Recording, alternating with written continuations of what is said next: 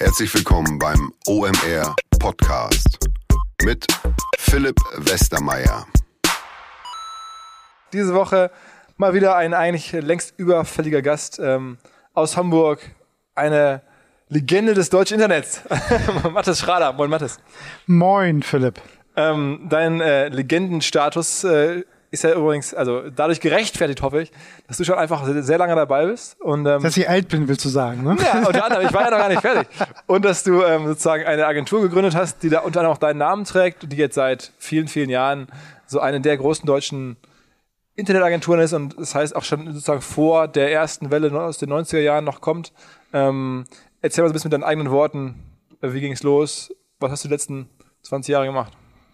Genau, so online ging es bei mir los, so vor über 30 Jahren. Ich habe, also 84 habe ich meinen ersten Akustikkoppler gebaut äh, mit Muffen aus dem Sanitärfachhandel. Es gab damals den Chaos Computer Club, da gab es die Hackerbibel und da gab es äh, eine Anleitung, wie man ein Modem bzw. einen Akustikkoppler sich baut und äh, an seinen Homecomputer anschließt. So, und das habe ich dann äh, gemacht. Insofern, und das ist, glaube ich, das Witzige. Ähm, weil äh, wir reden ja viel über Innovation und es braucht am Ende des Tages doch relativ lange, bis sich neue Technologien durchsetzen. Also 84 bin ich das erstmal online gegangen und dann war ich quasi so zehn Jahre lang war ich online, also waren mobile, also mobilen, äh, nicht mobilen Netzen, sondern in der äh, Mailbox-Szene, selbst das Wort, das ist ja schon wieder so lange her, also Mailboxen hießen die damals. Ähm, und das, das Web kam ja erst 94, ne? also mit dem Mosaik-Browser von, von, von Marc Andresen.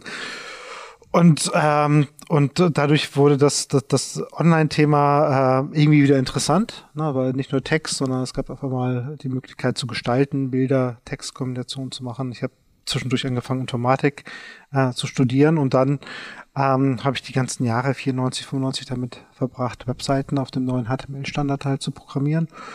Und ähm, 96 habe ich dann äh, meinen ähm, Partner, mit dem ich in der Schrader gegründet habe, den Oliver Sinner kennengelernt. Im Februar 96 auf einer Messe am Stand von Kochner von Oettinger. Das ist so ein Buchgrossist und der hat so eine ähm, also ein Mobil, also ein Internetshop quasi gezeigt. Also wie könnte man zukünftig Bücher online verkaufen und das war einfach grottig, wie der aussah. Und man kannte natürlich äh, Amazon schon so ein bisschen und äh, sagte, so müsste es mal machen. Und genau an dem Stand haben wir halt äh, kennengelernt und, und gestritten, äh, wie man es eigentlich besser machen könnte. Und ähm, weil ich hatte damals ein Badge von, von Otto ähm, ähm, auf dem auf dem Revers und ähm, ich studierte noch.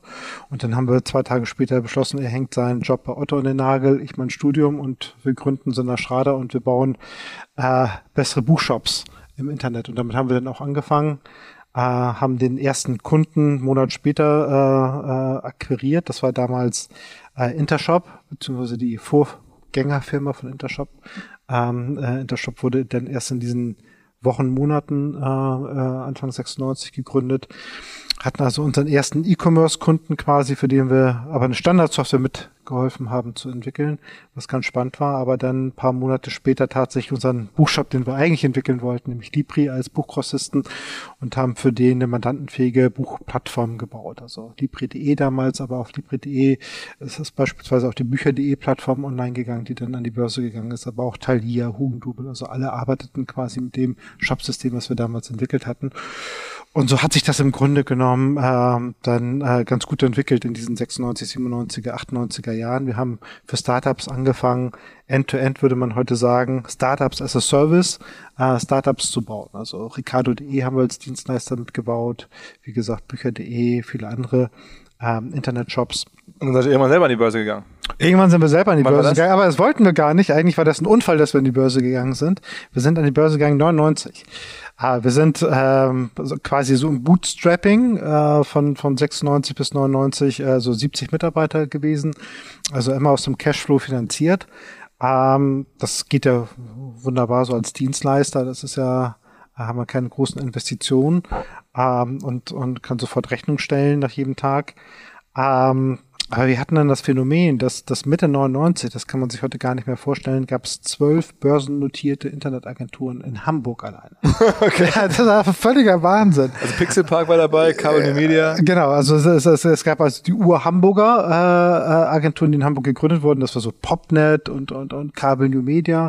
Aber dann gab es halt die ganzen ähm, äh, nationalen Digitalagenturen, die alle nach Hamburg gingen, weil Hamburg war damals nicht Berlin. Hamburg war das heißeste Pflaster, weil hier waren die großen AOLs und, und äh, Gruner und Jahr mit, mit, mit Fireball als Suchmaschine und so weiter. Die, die, das waren ja alles Hamburger äh, Unternehmen. Und deshalb kamen auch die Digitalagenturen alle nach Hamburg. Also es war so Pixel Park und Concept, kennt heute auch kaum jemand noch. WWL kennt niemand mehr. Ähm, dann gab es viele, die auf dem Sprung zur Börse waren, wie Elephant Seven als Springer und Jacobi-Tochter, äh, die Argonauten als, als Grey-Tochter. Ähm, dann gab's ID Media, die waren an der Börse. Die ganzen internationalen Digitalagenturen wie Icon Media Lab, Fremdes Fabriken, heute Framfab, ähm, Razorfish, äh, reicht schon, reicht schon, reicht schon. Äh, äh, March First äh, aus Aber das heißt, USA. ihr wurdet auch angesprochen von irgendeinem Investmentbanker? Nee, meinte- überhaupt nicht. Also wir hatten nur Angst, sozusagen, jetzt gibt es zwölf börsennotierte Internetagenturen in Hamburg, die alle Mitarbeiter rekrutiert haben mit Stockoptionsprogrammen und und, und haben ihre Projekte sozusagen äh, subventioniert, weil wir haben das ja gesehen in deren Büchern. Also wir waren aus dem, aus dem Cashflow sozusagen sind wir gewachsen. Das kannst du ja nur, wenn du, wenn du positive Ergebnisse erwirtschaftest. Und alle unsere Wettbewerber, die in die Börse gegangen sind, haben rote Zahlen äh, irgendwie produziert. Das konnte man ja in deren Börsenprospekten sehen. Und die hatten Angst, dass sozusagen, dass die mit ihrem Cash und ihrer Unproduktivität und sich die Projekte und die Mitarbeiter kaufen und, und wir unser Lebenswerk nach drei Jahren, so sprachen wir schon Lebenswerk, dass das irgendwie verlustig geht. Ne? So und, und dann sprach uns ein Kunde an damals. Nicht? Ähm, das war der, der Gesellschafter von, von, äh, von, von Georg Lingenbrink, Libre.de. Ähm, ähm, das war die Familie Herz, zu denen auch Chibo gehört, Ja, Bayersdorf und, und, und eben auch der, der Buchgroßcenter. Und der fragte, ob, ob sie uns nicht unterstützen könnten und, und ob wir nicht Lust hätten, an die Börse zu gehen. Sie würden das ganz gerne mal äh, ausprobieren, sich an einem Startup zu beteiligen. Und das fanden wir irgendwie dann eine coole Idee, weil wir mussten nichts machen. Wir haben dann, wir haben das ja bei unseren Startup-Kunden gemerkt, die haben irgendwie ein Jahr lang, haben die nicht sich um das operative Geschäftemanagement kümmern können, sondern die haben nur noch Börsengang gemacht. Und das, und, und der Deal war im Grunde genommen, die beteiligen sich bei uns und wir haben mit dem Börsengang nichts zu tun. Und so ist die, gekommen dann auch. die organisieren uns den Börsengang und wir müssen nur die Roadshow machen, äh, eine Woche vorher, ähm, um, um die Aktien zu platzieren. Und das haben wir dann auch gemacht. Wir haben im Sommer die Entscheidung getroffen, im November waren wir im neuen Markt ähm, und haben dann nichts gemacht. Und wie, wie viel wart ihr wert in der Spitze? In der Spitze, also wir sind äh, mit, mit 12 Euro rausgegangen, da waren wir ungefähr zum Tag des Börsengangs so um die 100 Millionen äh, wert. okay. äh, also und da, da, dann ging ja aber der ganze Wahnsinn erst los. Nicht? Bis zum 31. März, das war so ungefähr so All-Time-Peak im, im, äh, So, äh, Nemax. 31. März 2000. 2000, genau. Äh, da waren wir 900 Millionen wert. das war geil. Also auf, auf dem Kontoauszug stand 220 Millionen Euro. Bei dir? Also nicht auf dem Kontoauszug, sorry. Auf dem Depotauszug. Nee, nee, leider nicht auf dem Kontoauszug. Auf- auf auf dem- Depotauszug.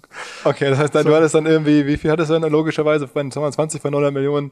so also, 20, 25 Prozent. Also. Ja, ja, genau, sozusagen. So und, und äh, aber nicht verkauft. Weder zum zum Börsengang eine Aktie verkauft und äh, auch nicht später. Also das war äh, und und dann ging es halt wieder runter. Ne? Aber warum hast du nicht ein bisschen was verkauft? Hätte man nicht sagen können, komm, Verkauf über 5% sind ja auch schon irgendwie zig Millionen. Ich war jung und doof. Und, ja, also ich, ich- also also man fühlte sich moralisch oder äh, Olli und ich fühlten uns damals moralisch gebunden, dass wir gesagt haben, diese irre Bewertung, in die müssen wir erstmal reinwachsen. Also erst später haben wir begriffen, in diese Bewertungsdimension kann man mit einem Dienstleistungsgeschäft gar nicht reinwachsen. Ähm, aber damals dachten wir das noch so und und und ähm, und, und haben gesagt, nee, wir verkaufen nicht, sondern wir müssen jetzt erstmal sehen, dass wir unser Geschäft organisieren und dass das so funktioniert und dass wir dann irgendwann in zehn Jahren mal irgend in so eine Bewertung reinkommen, die gerechtfertigt ist. Und dann wäre es ja auch fair zu verkaufen. Also äh, in der Tat keine eigene, äh, keine einzige Aktie äh, verkauft. Im Gegenteil, dann über die Jahre, als der Kurs dann runterging, immer wieder alles das, was man an Dividendenausschüttung hatte, weil wir weiterhin Gewinne erwirtschaftet haben, habe ich halt privat dann investiert und mir mehr Aktien gekauft. Ne? Also, aber, aber in den Verkaufsmodus sind wir damals überhaupt nicht gewesen. Okay, und dann hast du jetzt, also du hast die Firma jetzt geführt, dann jetzt 20 Jahre lang. 22 Jahre lang, genau. Und ich fühle sie immer noch. Ja, genau, führst du immer noch, aber äh, kommen wir dazu, das hat sich ja jetzt im letzten Jahr ein Ja. paar Änderungen ergeben. Ähm, Wie hast du dann so die letzten Jahre nach dem Crash, wie kam dann sozusagen die Wiederauferstehung? Das war wahrscheinlich auch für euch brutal hart, als dann einmal der. Ja, klar. Also wir haben im Grunde genommen haben wir so drei Phasen unserer Unternehmensentwicklung. Also die ersten drei Jahre war, äh, da haben wir so Startup as a Service gemacht. Also haben wir Unternehmen geholfen, ähm, mit ihrem Startup erfolgreich zu sein. Und das platzte dann halt natürlich Mitte 2000, als dann die ganzen Anschubfinanzierungen nicht mehr funktionierten, äh, platzte dieses Geschäftsmodell als Dienstleister sich auf die Startup-Branche auszurichten. Und dann haben wir angefangen für die großen Konzerne ähm, ihre Speedboats äh, digital zu bekommen. Das heißt, wir haben nicht für die Commerzbank gearbeitet, sondern für die Comdirect und nicht für die Deutsche Bank, sondern Max Blue und nicht für äh, E Plus damals, sondern Simio aufgebaut. Nicht für die TUI, sondern HLX und TUI Fly. Also immer dort, wo es darum ging, dass innerhalb von Konzernstrukturen digitale Geschäftsmodelle gebaut wurden, meistens mit einem E-Commerce-Hintergrund, äh, wo es also überschaubare Nicht-Konzernstrukturen dann gab. Also es waren so, so Einheiten von 30 bis 100 Leuten oftmals auf der Kundenseite, wo diese digitalen Geschäftsmodelle ähm, dann ausgegründet wurden und die haben wir dann ähm, relativ umfänglich halt betreut. Also von, von, vom Marketing, Design bis zum Bau, technologisch halt der, der E-Commerce-Plattform. Mhm. So, und das Geschäft hat dann funktioniert, sagen wir mal, von 2000 1 äh, bis 2015 hat das gut funktioniert. Da gab es dort immer ein Wachstum. Ähm, dann hat sich das aber mit dem ganzen digitalen Transformationswahnsinn äh, nochmal stark verändert. Dann begann unsere dritte Phase, wo wir dann gesehen haben, jetzt geht es nicht mehr darum, dass die Konzerne ihre digitalen Speedboote zu Wasser lassen und dass wir denen helfen, die schnell zu bekommen, sondern da wollten die Konzerne sich selber fairerweise auch berechtigt digital transformieren. Also digital ist jetzt keine Alltagserscheinung, keine Nischenerscheinung mehr, sondern ist, es halt ein, ein total ähm, ubiquitäres Thema, geht durch durch äh, ähm, geht durch alle äh, Anwendungsfälle. Die Menschen bewegen sich immer mehr im digitalen Raum und machen immer mehr ähm, immer mehr Touch äh, Points sozusagen, wenn über über Digitalisierung ähm, äh, verändern sich. So, und dann hilft es nicht mehr, wenn ich, wenn ich als E Plus ein, ein digitales Beiboot habe, Simio, sondern ich muss Base verändern oder ich muss jetzt als Telefonica O2 verändern und nicht mehr Maxbur, sondern Deutsche Bank, nicht mehr Commerz, äh, kommt direkt, sondern die Commerzbank und nicht mehr nur TUI Fly, sondern die TUI sozusagen. Also das, das macht ihr gerade. Und das machen wir jetzt zwar, genau, also das war auch natürlich ein, ein Prozess der Veränderung, weil ähm, einfach die Dimension der, der Projekte und der, der Aufgaben hat sich damit nochmal dramatisch vergrößert. Nicht? Also es ist einfach ein Unterschied, ob du ein digitales Speedboot für einen Konzern äh, machst oder wenn es darum geht, wirklich komplett ähm, ähm, ein Unternehmen, Konzern zu helfen bei der Digitalisierung. Wie viele Leute habt ihr jetzt aktuell?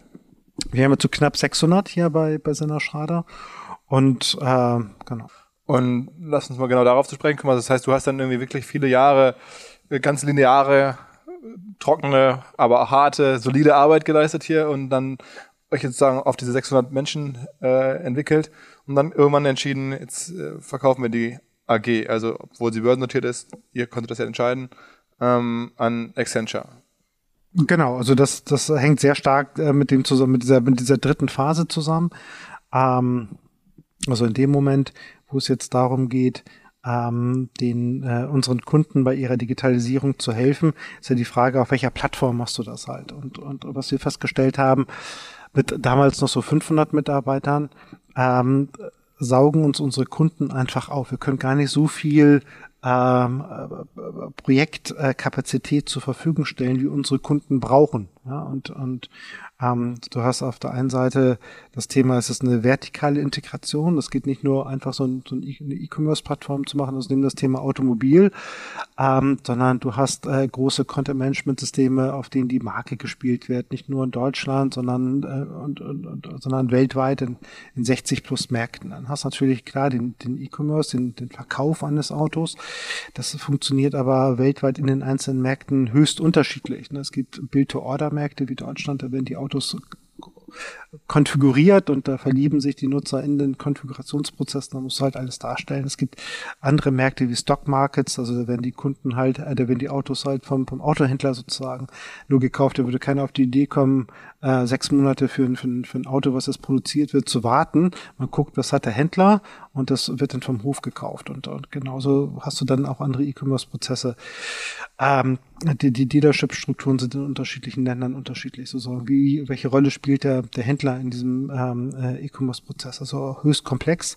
Ähm, ähm, dann hast du die gesamte Integration bis in die in die In-Car-Systeme rein, in die mobilen Applikationen und so weiter. Also du die Anforderungen, also diese ganze Struktur, aber äh, ist so, da, brauch, da brauchst du einfach eine andere Größenordnung. Also da ist der mit mit mit, äh, mit mittelständischen Agenturdienstleister äh, Strukturen kommst du da einfach nicht weit, sondern um da einen Kunden äh, zu führen und dafür bin ich ja über 20 Jahre in der Branche. Das ist ja auch immer der Anspruch zu sagen, ähm, wir wissen sozusagen, was du als Unternehmen, als Marke machen musst, um erfolgreich ähm, ähm, diese digitale Herausforderung zu begegnen.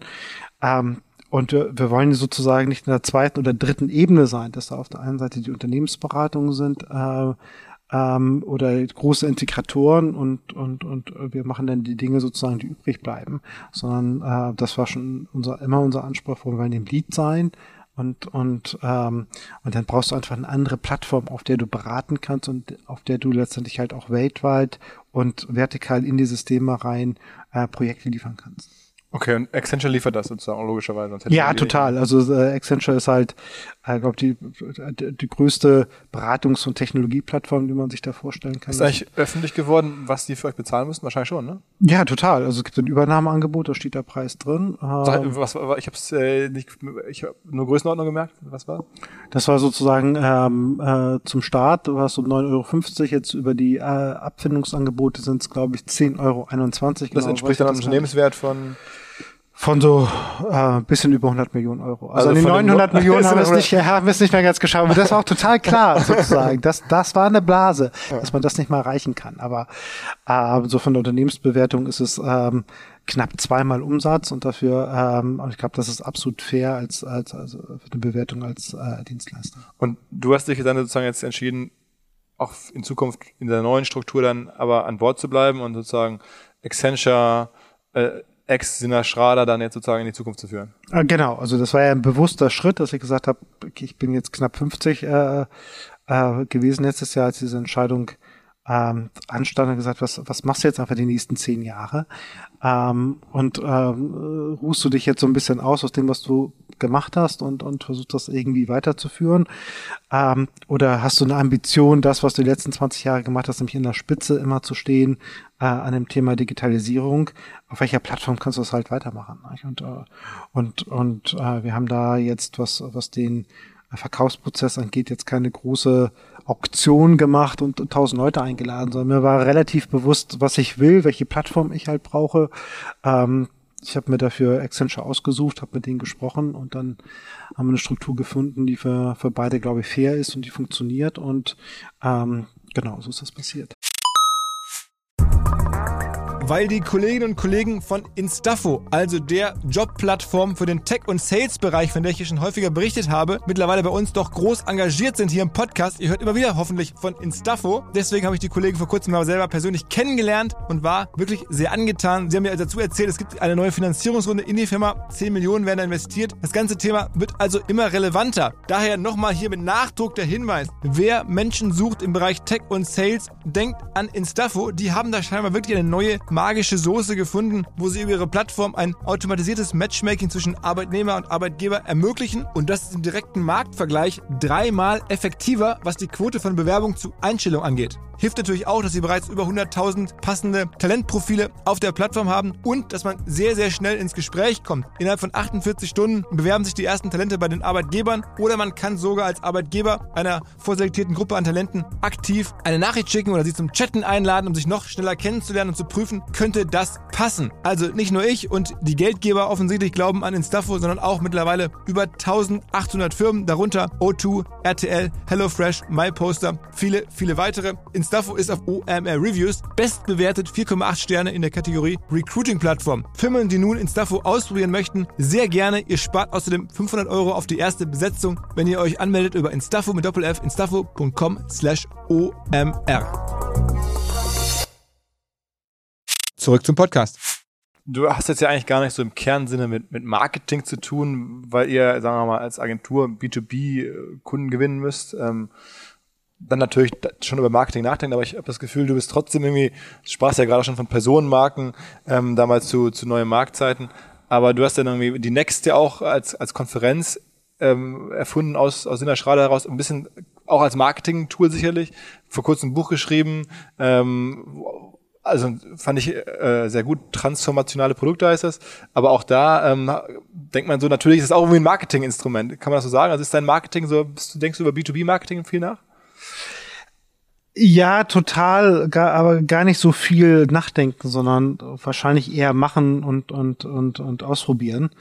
Klar ist, ähm, es gab immer zu unterschiedlichen Zeiten unterschiedliche Dinge, die man gemacht hat. Also die nächste ist entstanden 2006, eigentlich auch aus einem Zufall heraus. Und der Zufall war, dass wir wollten eine Zehn-Jahres-Party machen, 96, 2006, zehn Jahre sind schade. Und ähm, so die, die, die, die Ausläufer der, ähm, der ähm, Kränkung, sage ich mal, äh, der 2002er, 2003er Jahre war noch nicht ganz vorbei. Also jetzt einfach nur eine Party zu machen und zu sagen, äh, wir sind wieder da und digital ist wieder cool, das war uns irgendwie so ein bisschen ähm, äh, zu billig. Es, es gab auch keine Digitalpartys mehr, also keine, keine Agenturpartys. Es gab es einfach fünf Jahre lang nicht. Also drei Jahre lang wurde gefeiert von 98 bis 2001 und dann gab es fünf Jahre nichts. Und so und dann haben gesagt, ah, vielleicht müssen wir das, damit überhaupt jemand kommt und sich wieder traut, zu einer Digitalagenturparty zu gehen, wenn wir tagsüber Programm machen. So, und da hatten wir ein bisschen Glück, weil 2006 war gerade das Thema Web 2.0 ähm, so, so am kommen. Ne? Also die, das gesamte StudiVZ kam gerade äh, StudiVZ und vor allen Dingen ja die, die Ideologie dahinter. Und das ist, glaube ich, von der, von der heutigen Datenschutzdebatte total interessant. Weil die, weil die Ideologie, die wir damals hatten, war Web 2.0 Open APIs. Das war die Idee. Klar, StudiVZ, das waren die Ausprägungen und, und Twitter und Facebook, was 2007 kam und so weiter. Aber die eigene und die Blogs und so weiter und, und die Blogs mit dem RSS-Feed und, und so weiter. Aber die Idee war Open APIs sozusagen. Und die Idee war, wir hatten zehn Jahre sozusagen das, das, das eindimensionale Web erlebt, wo du eigentlich nur Dinge konsumieren konntest, lesen konntest, E-Commerce machen konntest und so weiter und so fort. Und jetzt bringt sich der Nutzer eigentlich in das Netz wieder rein. Jetzt geht es um Interaktion. Ja? Also ich, ich kann Dinge ganz einfach selber, ich kann selber ins Netz schreiben. ja, über Foren, über Communities, über Bilder und so weiter und so fort. Ah, Flickr war ein großes Thema 2006. So, und, und das war so die, und dafür brauchst du Open APIs. Das heißt, die, die Daten, die ich einbringe als Nutzer, müssen zwischen den einzelnen Applikationen, zwischen den einzelnen Plattformen fließen. Das fanden wir eine ganz große Errungenschaft, dass wir jetzt nicht mehr so eindimensionale Silos haben, sondern die Daten zwischen den APIs sozusagen hin und her fließen soll. Jetzt haben wir genau zehn Jahre später wieder genau die gegenteilige Diskussion.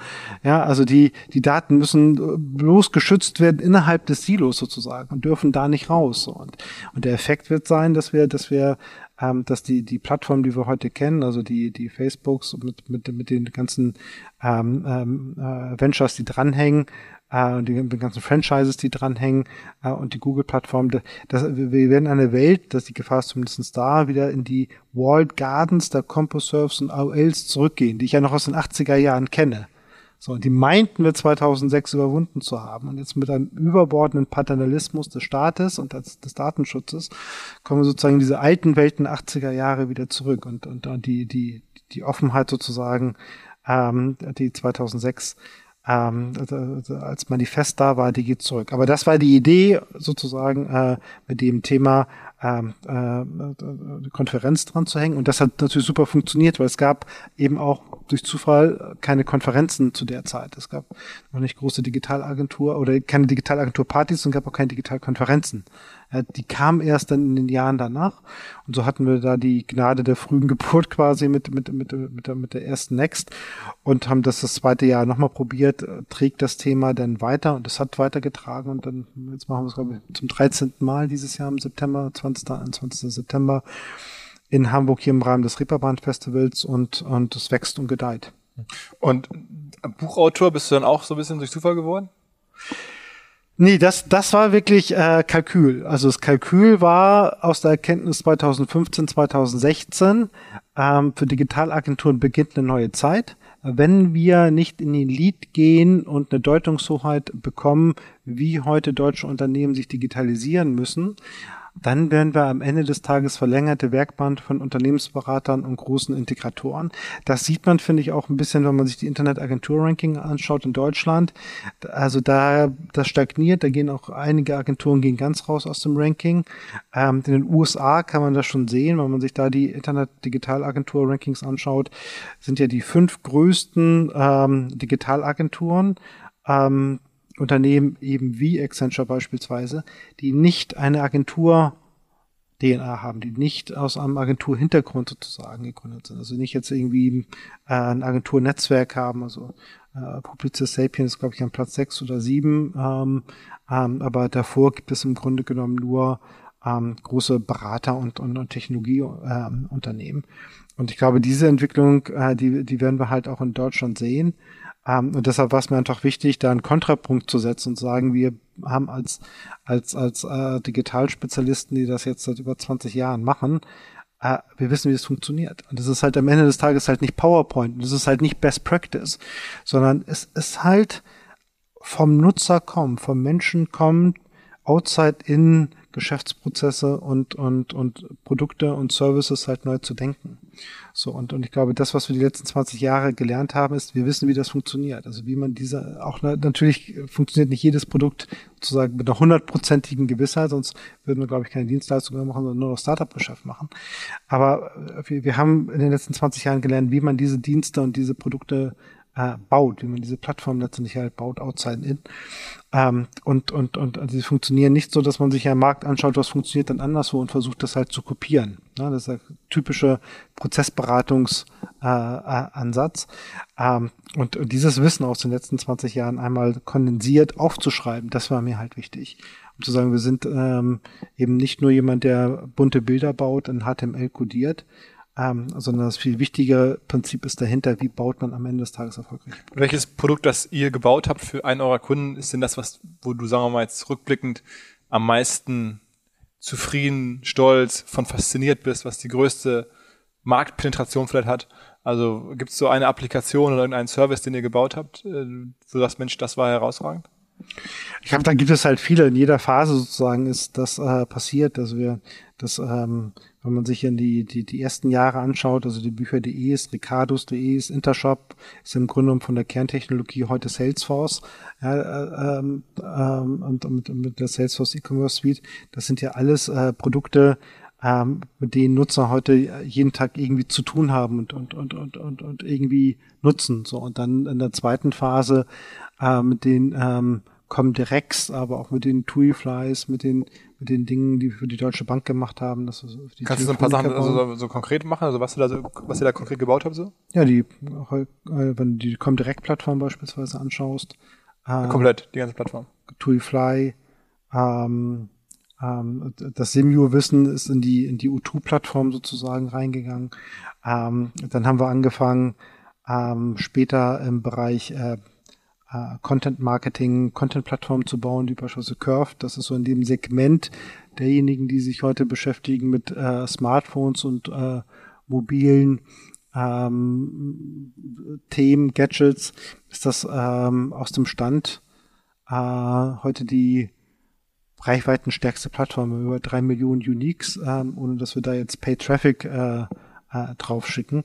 Das sind alles Modelle, die super funktioniert haben. Nicht? Und mhm. jetzt bist du im Grunde genommen in der nächsten Stufe und, und fängst an, halt den großen Konzernen, ob das jetzt aus dem Automobilbereich bist, aus dem Versicherungsbereich oder aus, aus dem Bankenbereich, ähm, ihnen zu helfen, letztendlich halt dieses Wissen dann in die nächsten Plattformen sozusagen reinzubringen. Und und ich glaube, das ist halt total wichtig, weil. Aber gab es so Einzelideen, wo du sagst, es gibt so eine einzelne Idee, also Curved ist so ein bisschen eine Einzelidee, sowas mal zu machen, also ein Mobilitäts-Content-Portal zu schaffen. Genau also, weiß nicht, ich denke mal so, äh, Lars Hinrich sagt halt so, damals die Idee gehabt zu haben, dass man bei Xing, äh, erstmal Xing zu erfinden, dann sich ja. auszudenken, dass man sich anschauen kann, wer zuletzt das eigene Profil besucht hat, ist halt so ein, so ein, so ein wahnsinniger Gamechanger gewesen.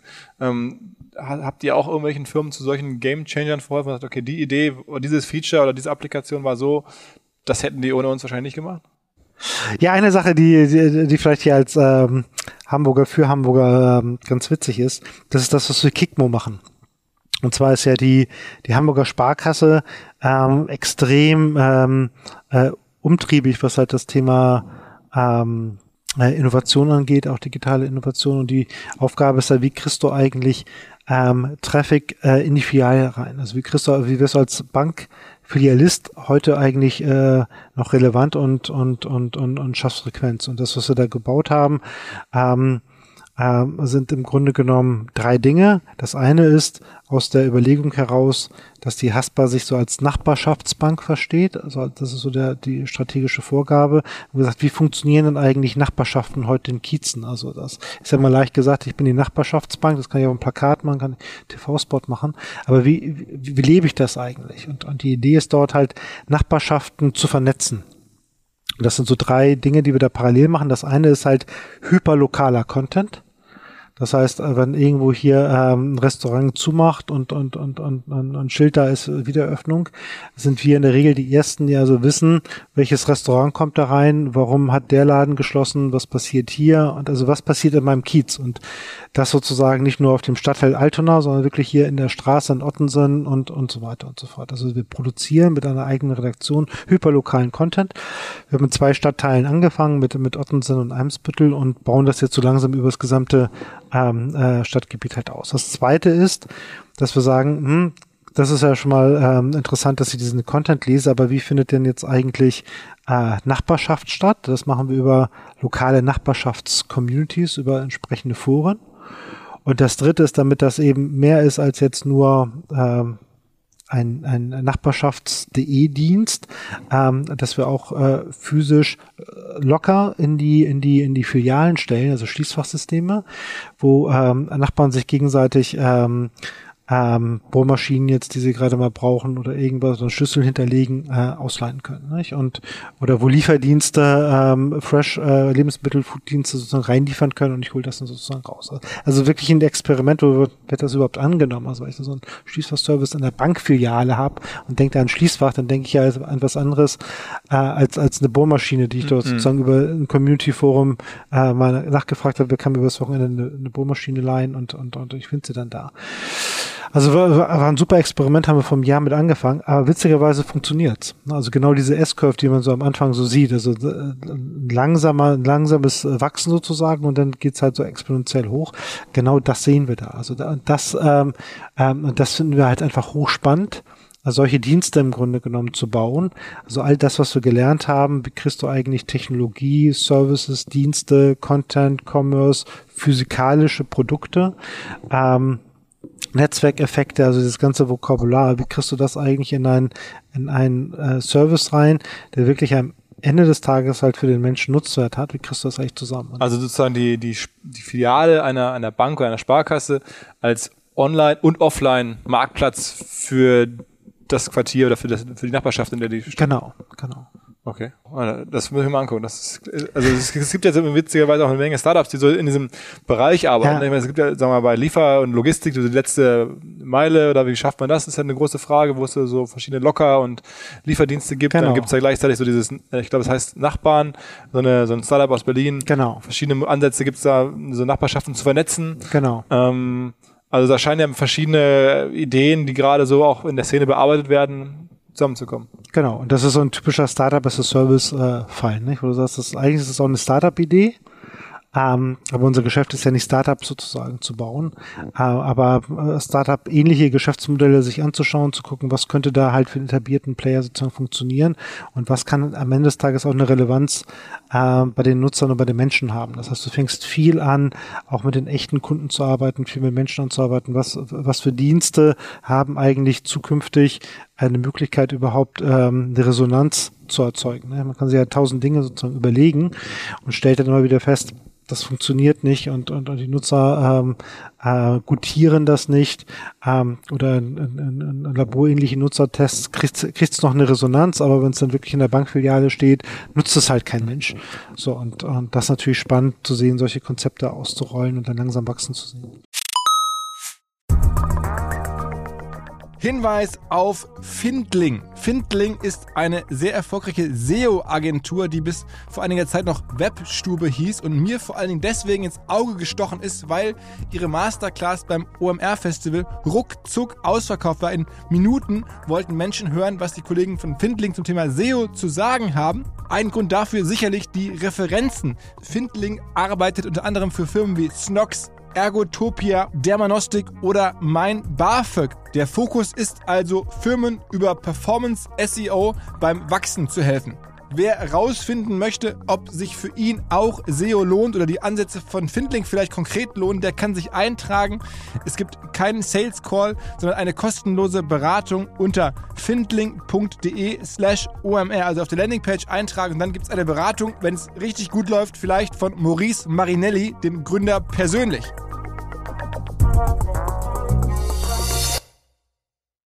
Zurück zum Podcast.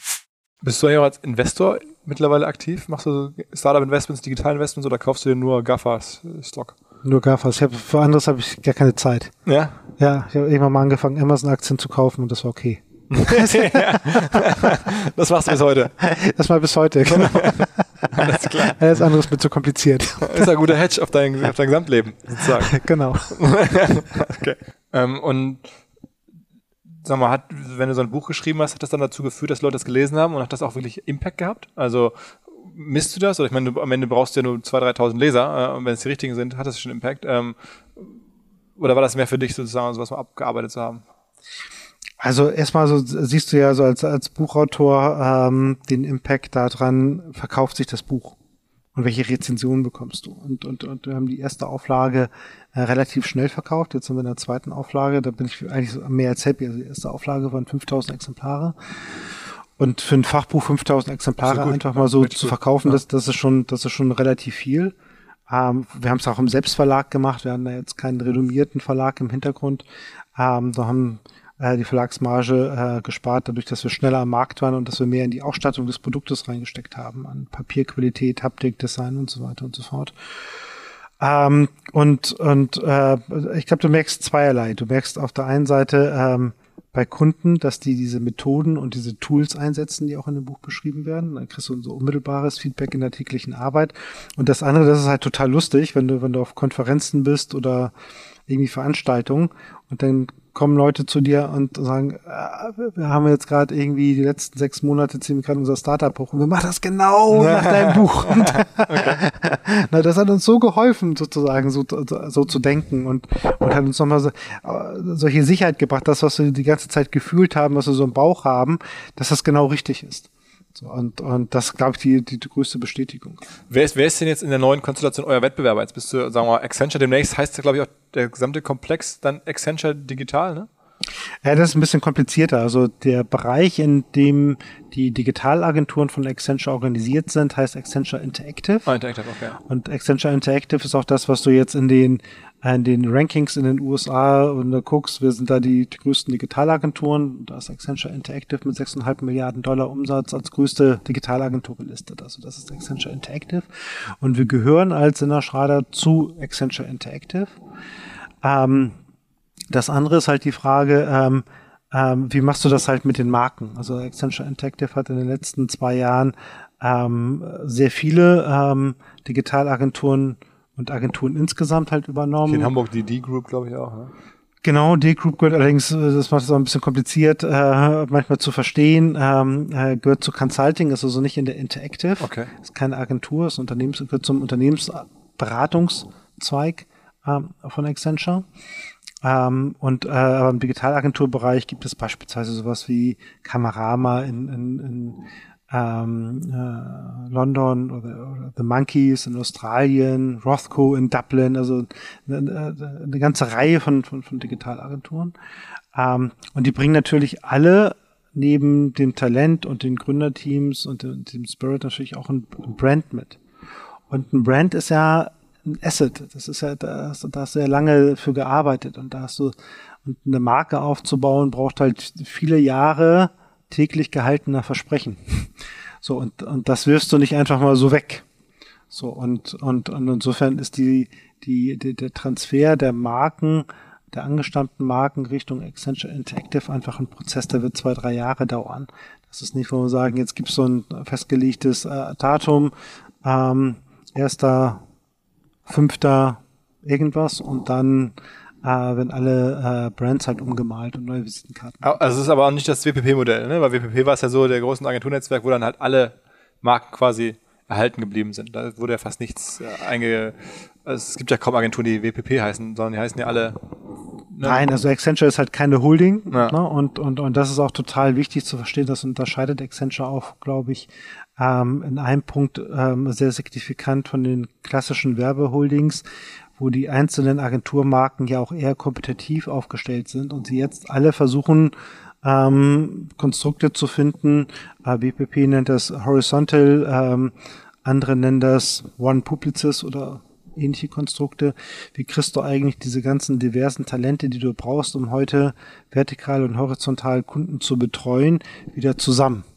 So, das, da, da nutzt eine, äh, da nutzt eine ähm, Agenturmarke ähm, in dem klassischen Verständnis im Sinne von, ich führe sozusagen eine Marke und ich habe ein, ein Kreativteam, bestehend damals aus dem, aus dem Konzepter, aus dem Texter, aus dem, aus dem ähm, kreativen Ideenmenschen, aus dem Bild und, und, und, und, und, und, und Storytelling-Menschen und, und, und baue daraus sozusagen jetzt die Marke für meinen Kunden. Da brauche ich relativ sagen wir, überschaubare Teams, um weltweite Marken zu betreuen. In dem digitalen Bereich funktioniert das nicht mehr. Also du kannst nicht mit einem, mit einer 30-Personen-Agentur eine weltweite Marke digital halt betreuen. Da brauchst du, brauchst du eine ganz andere Größe. Und, und dazu müssen alle Einheiten zusammenarbeiten. Und das an Accenture ist in meinem Verständnis, so wie ich Accenture die letzten zwei Jahre erlebt habe, also das Jahr, wo ich jetzt dabei bin und das Jahr, mit dem ich mich inhaltlich mit denen auseinandergesetzt habe.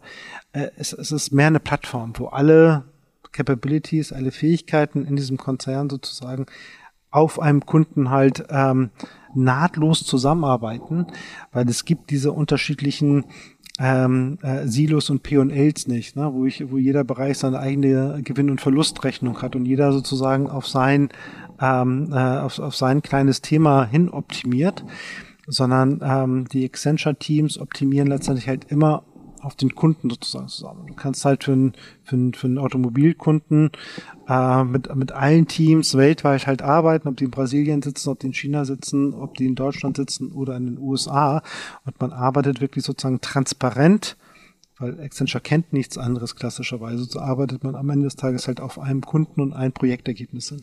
Und okay, das heißt, die Marken bleiben dann möglicherweise noch eine Weile erhalten, dann irgendwann vielleicht auch nicht mehr. Also das ist dann so. Genau, also das wird ein, das wird ein fließender Übergang sein. Also ähm, das habe ich damals ja schon im, im äh, Frühjahr äh, letzten Jahres gesagt, dass, dass ich glaube, die Marke Sinner Schrader wird es ähm, in zwei Jahren noch geben in fünf Jahren vermutlich nicht. So, und, und was dazwischen passiert, das muss man letztendlich halt sehen und erarbeiten. Sag mal, wer ist jetzt sozusagen weltweit der entscheidende Wettbewerber oder, oder das, was ist das Wettbewerbsumfeld jetzt, was du gerade beschrieben hast, ist ja schon eine relativ machtvolle, große äh, Plattform dann, Accenture Interactive, allem was dazugehört. Wer macht sowas noch? Also ist es dann irgendwie jetzt Boston Consulting, äh, seht ihr die oder seht ihr dann irgendwie Deloitte oder, oder seht ihr irgendwie große Kreativagentur, Netzwerke dann doch irgendwie? Wäre so. Also ich glaube, es gibt einerseits gibt es halt noch diese alten Boxen, ne? Also es gibt die die klassischen Strategieberater, also die McKinseys und die BCGs und die Roland Bergers in, in, in Europa. Ähm, ähm, die gibt es. Es gibt äh, auf der anderen Seite die großen äh, Integratoren mit einem mit einem starken Technologie-Backbone. Ähm, das sind die Deloitte, die äh, die IBMs ähm, und äh, auf der anderen Seite gibt's die großen Agenturnetzwerke, die natürlich auch versuchen, ähm, äh, stärker Digitalkompetenz äh, zu bündeln und dort, dort zu wachsen. So und und ich glaube, alle drei äh, und es gibt noch, das haben wir auch nicht vergessen, es gibt ja auch weiterhin Independent Digital Agencies. Ne, die gibt es ja, die gibt es ja auch noch und und und oftmals gibt es halt auch in konkreten Projekt- und Konzernsituationen natürlich auch immer noch die angestemmte Digitalagentur, die dort sich über die letzten zehn Jahre auch ihre Meriten sozusagen verdient hat. So, also in, in so einem Marktteilnehmer ähm, Umfeld bewegt man sich am Ende des Tages. Und das wächst alles irgendwie zusammen. Warum wächst das alles zusammen? weil genau, weil im Grunde das Gleiche passiert wie, wie, wie ähm, auf der, auf dem, auf der Kundenseite ja auch. Also die Google sozusagen sind auf der einen Seite Partner eines äh, unserer Kunden, aber auch Wettbewerber unserer Kunden. Weil sie sozusagen in ähnliche Themen reingehen. Autonomes Fahren, was auch immer sozusagen, Navigationsdienste, Mobilitätsdienste und so weiter und so fort. Werden ja auch von den digitalen äh, Playern angeboten. Und die klassischen ähm, äh, Branchensilos, die lösen sich auf, weil wenn du konsequent sozusagen vom Nutzer kommst, und vom und, und, und den Prozess denkst vom Nutzer in das Unternehmen rein, dann ist ja die entscheidende Schnittstelle, wer definiert in Zukunft und hat Deutungshochheit über diese Nutzerschnittstelle. Ne, das, was wir Experience nennen. Ähm, User Experience, Customer Experience, was auch immer. Aber diese Experience-Schnittstelle sozusagen, die wird auf einmal strategisch wichtig. Und in diesem kleinen Punkt, also sozusagen, wo der Nutzer draufklickt auf einen Button und dahinter sozusagen beginnt das Unternehmen, das ist erstmal, es ist super strategisch. Deshalb sind alle Unternehmensberater daran sagen, wir wissen, wie man diese, wie man diese Interaktion des Menschen mit dem Unternehmen äh, orchestriert und, und wie du dann auch dahinter sozusagen den Unternehmen neu organisieren musst. Es ist super relevant letztendlich halt für alle Technologieintegratoren, die sagen, ne, die, die, die Technologielandschaften der Zukunft, wie dein Tech-Stack aussieht, wie du alles in die Cloud bringst und, und, und wie alle Systeme zwischen Content-Management-System, E-Commerce und was auch immer zusammenspielen, sozusagen, da muss ich diese Experience auch beherrschen. Die Agenturen sagen, hey, Experience sozusagen aus der Kundenperspektive, aus der Nutzerperspektive, wer hat denn Empathie für den Nutzer? Also wer kennt den Nutzer denn eigentlich wirklich? Das ist mal sozusagen unser Thema. Ne? Also deshalb glaube ich, dass dieses Experience-Thema, da läuft einfach Strategie, Beratung, Technologie, Marketing, Agenturen, da bündelt sich alles, da läuft halt alles zusammen. Und deshalb verschieben sich da letztendlich auch die, die Grenzen und, und die alten Silos. Sprich, auf deine Frage, wer ist euer Wettbewerber? Alle. Also wir sind in den, sind in den konkreten Kundensituationen, pitchen wir in, Teilbereichen mit, mit Strategieberatern. Wir pitchen natürlich auch gegen die großen Integratoren. Wir pitchen gegen ähm, die, äh, die Agenturen. Und das ist total witzig, dass die, dass die Kunden fast ähm, in jedem, in jeder Ausschreibung, wenn sie, wenn sie die Teilnehmer, ähm, das Teilnehmerfeld ihrer äh, anzuschreibenden Dienstleister aussuchen, sozusagen äh, immer wieder sozusagen diese unterschiedlichen Portfolios sozusagen zusammenmengen und sich da noch nichts klar herauskristallisiert hat, wen lade ich da jetzt ein und wen nicht. Aber es ist, glaube ich, auch aus der langen Erklärung eben auch logisch, weil sich an diesem einen Punkt der User Experience am Ende des Tages alles wie so ein Brennglas bündelt. Jetzt ähm, Frage dazu. Bei uns ist das, das ganze Thema GAFA eins, das irgendwie uns jetzt seit vielen Monaten irgendwie bei OMR verfolgt. Ähm, Kundenzugang ist ja auch so ein bisschen, was du gerade beschrieben hast, liegt jetzt ja nun zunehmend äh, bei großen Plattformen. Bist du da dann ähm, GAFA kritisch? Bist du pessimistisch, auf was sich da gerade sozusagen im Internet entwickelt? Oder bist du da entspannt und sagst, damit kann man gut klarkommen? Das ist äh, eine, äh, oder siehst du überhaupt die GAFAs? So gibt es für dich dieses Konstrukt überhaupt? Wie siehst du deinen Blick auf die ganze Sache? Ja, also ich, klar, also ich glaube, wir glauben stark an die GAFA, GAFA plus eins, weil dann gibt es doch in jeder Industrie noch sozusagen einen Spezialisten im Bereich Mobilität, den Über und dann im Bereich Touristik, den Booking, also immer so GAFA plus eins nenne ich das. Aber klar, also die, die, ähm, das, das, das, das ist ein großes Thema und das wird auch, das wird auch nicht weggehen, weil, weil ich glaube, die einzige Chance, also es gibt zwei Chancen sozusagen, äh, das GAFA-Thema zu mitigieren. Das eine ist, brutale Regulatorik. Ähm, und wenn man nicht brutal ist und radikal das macht, dann verschlimmert man alles. Also das, was wir in der Datenschutzgrundverordnung sehen, das ist eine Verschlimmerung. Mhm. Es stärkt mehr die GAFAs, als dass es sie schädigt. Das schädigt den Rest des Marktes und, und zementiert die Marktstellung halt mhm. der GAFAs. Ich kann es aber radikal sozusagen regulieren, äh, im Extrembeispiel, wie die Chinesen das gemacht haben, also eine doppelte Firewall, um mhm. den Markt sozusagen zu ziehen. Dann baue ich ein eigenes Ökosystem. Dann gibt es da halt eben äh, nicht Facebook und, und aber es gibt dann halt dafür Alibaba und WeChat und so weiter und so fort. Und dann gibt es halt andere GAFAs. Ähm, aber eigene GAFAs sozusagen. Also das kann ich halt machen. Ähm, ähm, und die andere Möglichkeit, die ich halt habe, ähm, und das sieht halt dann sozusagen äh, natürlich uns näher als Dienstleister, den Unternehmen zu helfen, zu sagen, wenn es so ist, dass ähm, die GAFAs und die großen Plattformplayer den Zugang zu deinem Kunden ähm, monopolisieren, dann musst du selber in deinen einzelnen ähm, äh, Anwendungen äh, Applikationen, Services und Dienste bauen, die sich in den Lebensalltag deiner Menschen komplett integrieren. Also du musst die, den Anspruch, den Menschen haben an Anwendungen, an Services, an Produkten, die die GAFAs einfach so als Goldstandard erstellen, die, die, die musst du sozusagen auch darstellen können. So, du, okay. du, du, du, sozusagen, du, du musst Produkte bauen, die diese Qualität letztendlich halt haben, äh, ohne die ganze Zeit eine GAFA-Steuer zu bezahlen. Sonst, ähm, wenn du in der GAFA-Steuer bist, und über den Auktionsmechanismus die GAFA-Steuer sozusagen äh, reguliert wird, dann gibst du die Marge deines Produktes äh, mittelfristig halt an die GAFAs ab und dann hast du kein Geld mehr für F&E. Und die F&E äh, Budgets sozusagen, die auf der schiefen Ebene aus der Wirtschaft sozusagen Richtung San Francisco und, und, und, und, und USA fließen, ähm, die werden halt dann dort im Grunde genommen äh, monetarisiert, zum einen natürlich für die Stakeholder äh, und für die, für die Aktieninhaber und auf der anderen Seite natürlich in die F&E-Budgets sozusagen, um dann die wieder die Zukunft äh, zu plotten und, und und sag mal, gibt es ein Beispiel dafür, wo du sagst, da ist uns, uns gelungen oder da ist es einer, einer deutschen Firma gelungen, ein Produkt zu, zu erfinden oder zu, zu, zu kreieren, das halt diese Fähigkeit hat, sozusagen also auf dem Niveau äh, sich, der GAFA-Produkte sich in den Alltag der Menschen zu legen? Also ich glaube, dem, im, jetzt im äh, Curve-Thema, was wir eben schon gesehen haben, da funktioniert das, da kommst du halt ohne GAFA Power aus. Das funktioniert mittlerweile, ist aber ein langer Weg. Ähm, und ich glaube, es ist schwierig ähm, und extrem hart im B2C-Bereich mittlerweile. Ähm, aber ich glaube, die deutsche Wirtschaft hat da noch eine Chance, wenn es ihnen gelingt, ähm, die, ähm, die Qualität, die sie heute in, in Hardware-Produkten, und das ist dann vor allen Dingen eben auch, aber nicht nur die Automobilindustrie, wenn es ihnen gelingt, halt ähm, in der ähm, diese Services sozusagen wirklich tief zu verschränken mit ihren physischen Produkten. So, und da sind wir halt in vielen Produkten und vielen Projekten dran, genau das zu machen.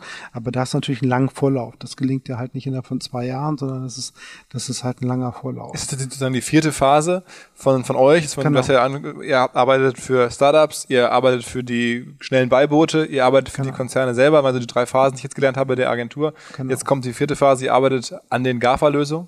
Genau, so kann man das halt sagen. Also nicht sozusagen, dass wir äh, GAFA-Plattform halt bauen, aber dass wir unseren Kunden helfen, GAFA-independent halt zu werden und, und, und dass sie zumindestens ähm, eine Alternative haben zu dem äh, auktionsgetriebenen Relevanzeinkauf äh, über die GAFAs. Ich glaube, äh, wir werden immer über die, über die GAFAs gehen müssen auf absehbare Zeit, äh, was, was Traffic angeht und was Neukunden äh, angeht. Aber was ja völlig irre ist, da gewinnst du halt äh, mit, mit hohen Kosten, äh, mit hohen Kundenakquisitionskosten einen, einen, einen Nutzer und einen Kunden für dein Produkt.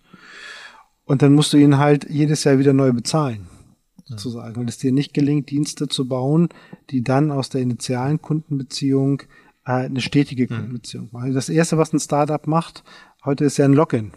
Ja, also das ist ja klar, eine User-ID und dann logge ich mich in den Service sozusagen ein. Aber wir sind ja heute noch in einer Welt, da kaufst du dir für 80.000 Euro ein Auto und du kriegst einen physischen Autoschlüssel. Du kannst dich da nirgendwo einloggen. Also wie willst du den Service sozusagen eigentlich nutzen? Also wo findet da die, die Kundenbindung statt? Wo findet auch ein äh, über sozusagen personalisierte Services dann irgendwo ein Login mit CK äh, statt?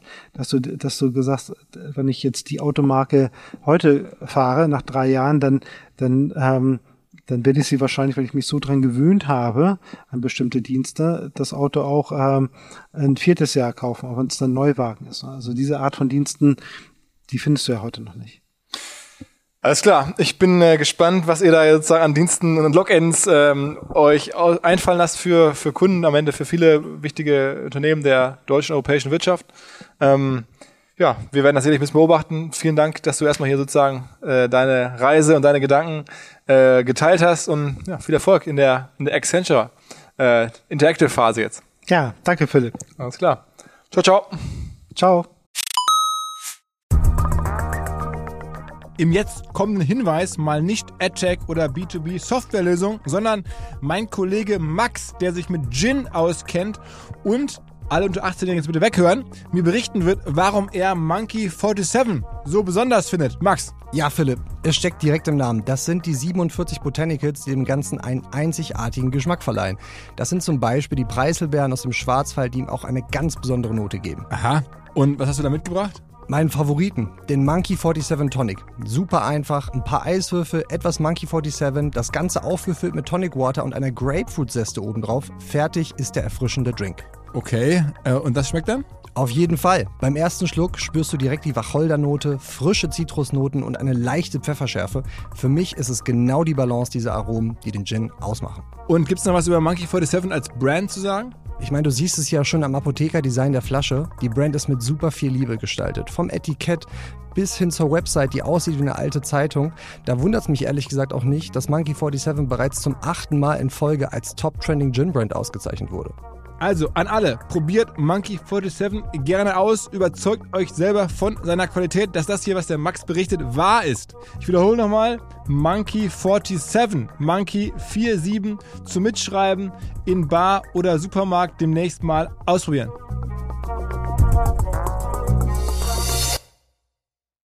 Zurück zum Podcast.